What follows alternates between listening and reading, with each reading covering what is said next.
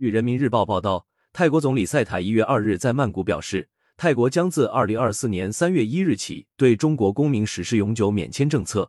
赛塔当天在总理府举行的发布会上说，此前已对中国公民实施了为期数月的入境临时免签政策。